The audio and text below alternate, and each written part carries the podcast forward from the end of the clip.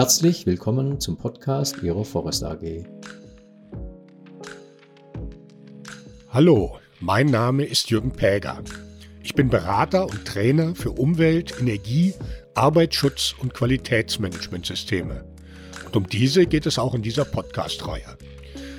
Heute geht es um Energieleistungskennzahlen. Und dieses ist der erste von drei Podcasts zu diesem Thema. Als die ISO im Jahr 2008 begonnen hat, an einer Norm zu Energiemanagementsystemen zu arbeiten, war klar, dass auch diese neue Norm auf dem bekannten und bewährten PDCA-Zyklus für Managementsysteme beruhen soll. Aber die ISO 50001, wie diese Norm dann schließlich hieß, enthält einen eigenen Abschnitt zur Verwendung von Energieleistungskennzahlen als Kenngröße für die Überwachung des Fortschritts. Das hat damit zu tun, dass in der ISO 50001 ausdrücklich ein Nachweis einer Verbesserung der energiebezogenen Leistung gefordert ist und die Autoren der Norm entsprechende Vorgaben machen mussten. Alle ISO-Normen zum Managementsystem sollen ja Organisationen bei der fortlaufenden Verbesserung ihrer Leistung unterstützen. Die ISO 50001 eben bei der Verbesserung der energiebezogenen Leistung. Dem entspricht der PDCA-Zyklus. Das Plan steht ja unter anderem dafür, dass Sollwerte als Zielvorgabe für die anzustrebende Verbesserung festgelegt, also geplant werden müssen. Das Du steht dafür, dass entsprechende Maßnahmen zur Zielerreichung umgesetzt werden müssen. Das Check steht dafür, dass man die Ergebnisse, also Ist-Werte ermittelt und mit den Sollwerten vergleicht. Und das ACT bedeutet, dass wenn die Ist-Werte nicht mit den Sollwerten übereinstimmen, Handlungsoptionen ermittelt und umgesetzt werden müssen, um die Ziele doch noch zu erreichen. Damit dieser PDCA-Zyklus aber wirklich funktioniert, gibt es natürlich eine Voraussetzung, nämlich Soll- und Ist-Werte müssen tatsächlich die Leistung der, der Organisation messen und nicht zum Beispiel irgendwelche Größen, die die Verantwortlichen gar nicht beeinflussen können. Und dieser Messung der Leistung dienen die Energieleistungskennzahlen. Die sind definiert als Maß oder Einheit der energiebezogenen Leistung. Die Anforderungen an diese Energieleistungskennzahlen sind im Normabschnitt 6.4 der ISO 50001 enthalten.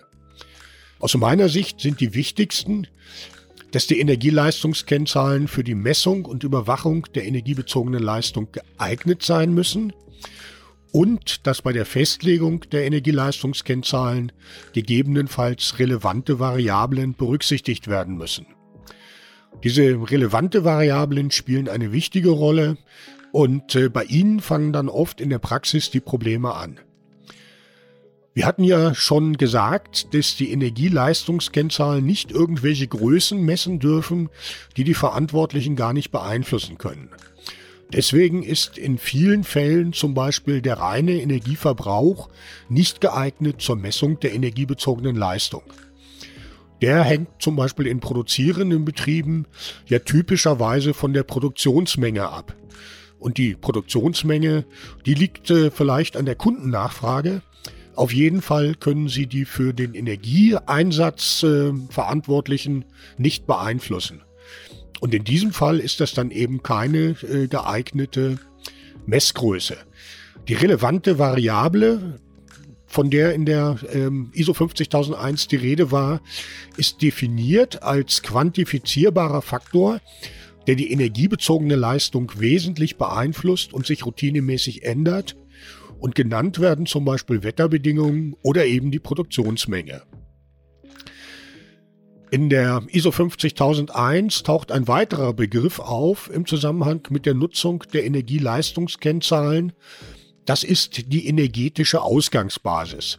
Und diese energetische Ausgangsbasis ist definiert als quantitativer Referenzpunkt, als Basis für einen Vergleich der energiebezogenen Leistung. Da sieht man schon, dieses ganze Konzept ist aus dem betrieblichen Controlling abgeleitet. Auch dort arbeitet man ja bei der Festlegung von Sollwerten mit Daten aus einem Bezugszeitraum.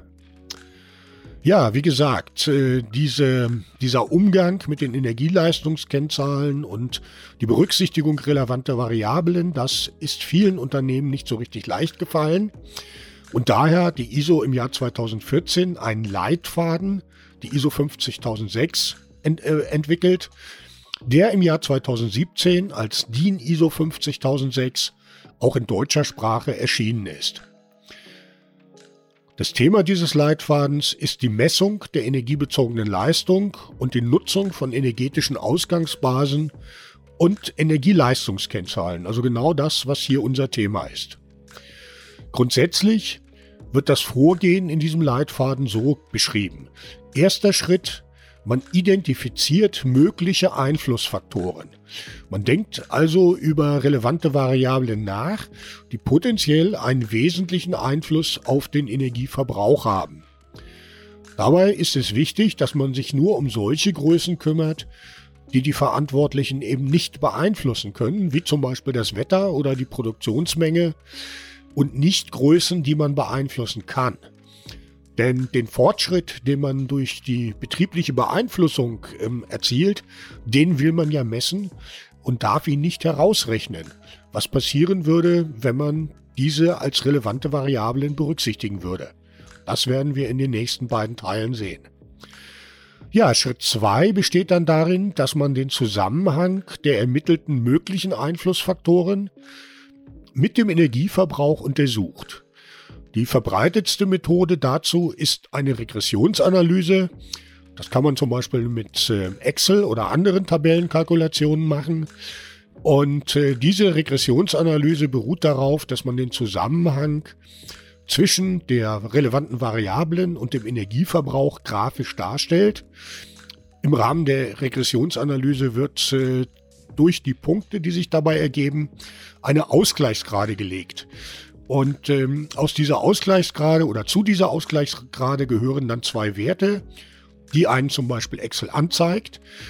Zum einen das Bestimmtheitsmaß, das sagt etwas darüber aus, wie eng die, der Energieverbrauch mit dieser relevanten Variable verknüpft ist. Und die Steigung der Kurve. Je steiler die Kurve ansteigt, desto größer ist der Einfluss dieser Variablen auf den Energieverbrauch. Und das sind Größen, die Sie zur Auswertung brauchen. Aber damit beschäftigen wir uns im zweiten Teil dieses Podcasts.